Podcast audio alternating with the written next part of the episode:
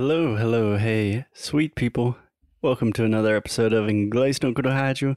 My name is Foster, and as always, I am here with. Alexia. Hi, everyone. Hi, Foster. How are you? I'm good. To be honest, I'm a little bit tired. We've worked a lot. My neck hurts, but always excited and in a good mood to be talking to you. Yes. How are you? Back at ya. I'm doing just fine. Thank you. Awesome. So, we are continuing this fun little experiment. So, if you did not listen to the last episode, we are doing this thing called 36 questions to give just a quick summary. Mm, At some point, like five or 10 years ago, I'm not sure, there was a very famous article in the New York Times, and it was called something like 36 questions that lead to love. And the idea are these are questions that kind of provoke connections, they bring people close together. But in reality, they're just kind of fun, interesting questions. And Alexia and I are doing them live on the air, and we're going to see what happens. Yes. Yes. So, are you ready? I'm ready. Are you ready? I am. Can I ask you the first question? Yes, you may. Okay. So this is actually question number six because we did the first five yesterday. But first question for today. And this is a complicated one. So I will read it slowly. If you were able to live to the age of 90 and retain either the mind or body of a 30 year old for the last 60 years of your life, which would you choose? Okay, so let me just put this in more simple words because this is unnecessarily complicated. So, Alexia, right now, we are both 31 years old, right? So, Mhm. you have two options. You, for the rest of your life, you can keep the same mind that you have, or, or you can keep your body. yes. So for the rest of your life, you could have the beautiful body of a 30 year old that you have right now, or you could have the clear, sharp mind that you have. Uh, no questions about it. Mind. I would choose my mind. A hundred percent. Interesting. Yeah. Do you have any reasons why? Yeah. I'll, I, I mean, I don't know. Body's a body, you know? Like you can adapt with it. Body's a body, you know? Yeah, body's a body. Just okay. It's the actual uh, chain of life. You get older, and then things aren't supposed to be as good as it was. But your mind, I think, we suffer more with our minds than with our bodies. Yeah, I think I agree with you. Mm, Just because I'm having neck and back pain recently, I'm tempted to say, uh, maybe, maybe. but I agree. The idea of, for example, a lot of people in my family have suffered from dementia. So I've seen, you know, my grandparents or relatives um, quite literally lose their mind in old age. And that's just a really scary thing to think about. yeah, exactly. So I think I agree with you. I want to keep my 31 year old mind. Yeah, I would be happy with that as well. Okay, next one. Can I ask you?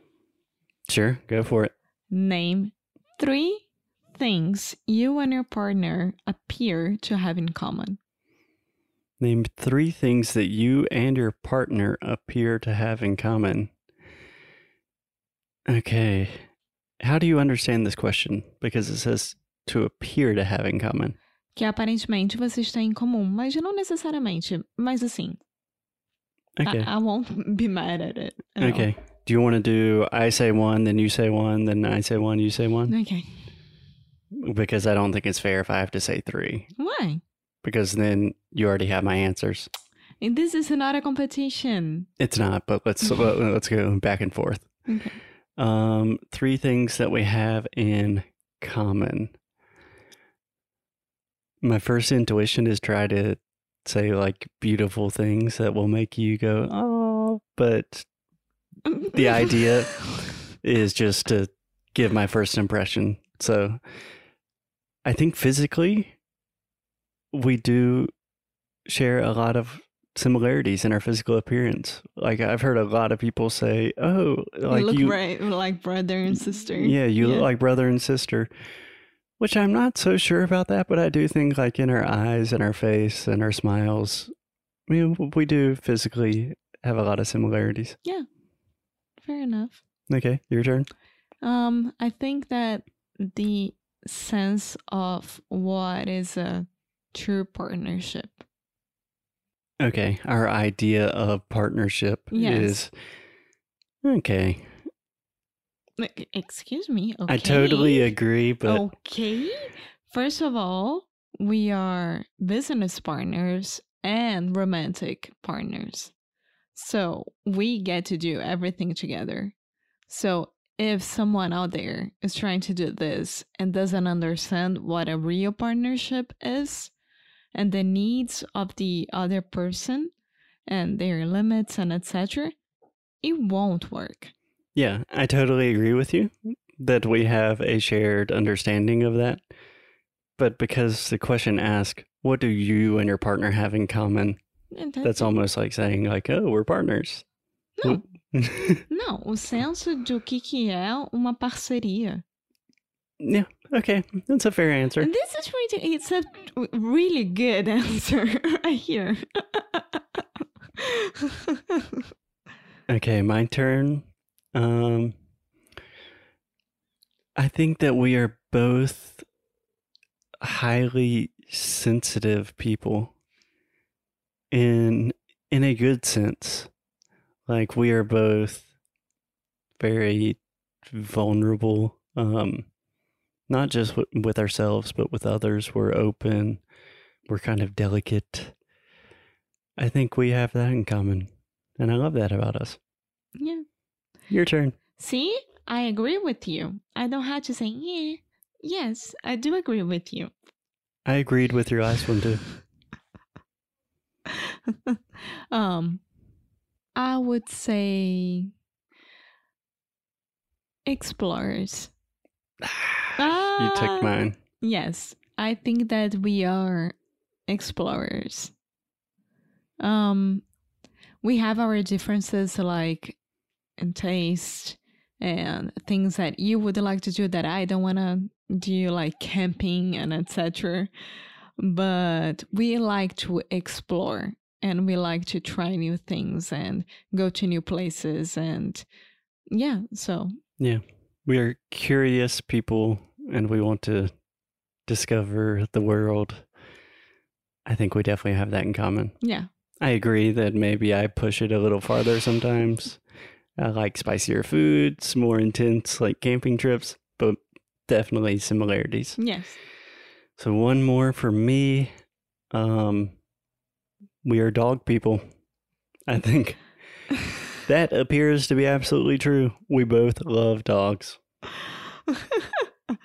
okay, and I think that we are loyal. We are loyal to ourselves, to people that we love, and to each other, and to things that we truly believe in. So, loyalty. That's beautiful. Great. I'm glad we got through that question. No problems. No. Excellent. Okay, is this for me to ask you? Yeah, let me ask you. For what in your life do you feel most grateful for right now? Easy question. I think that Alexi's going to cry on the podcast again. I'm very grateful that podcast is an audio format because the quantity of times that we're crying on the podcast now is increasing exponentially. I think that I am most grateful for when I was given the chance to redo my life. Second chance. That's great. That's grateful. I think I'm most grateful for. So I've talked about this a lot recently that I'm meditating a lot. And there's an entire part of meditation that's just like think about it's like gratitude meditation. And I had to think about what am I like what do I want for the people that I love? And what immediately came to mind was I want them to be happy, healthy, and safe. And I'm so grateful that you, your dad, my family, my friends, I think most of them are relatively happy, comparatively healthy, and safe. Yes. And I'm extremely grateful for that. That's beautiful. Okay, Alexia, I think that is a great place to stop for today. As always, sweet people, keep up the good fight And lose well. Bye.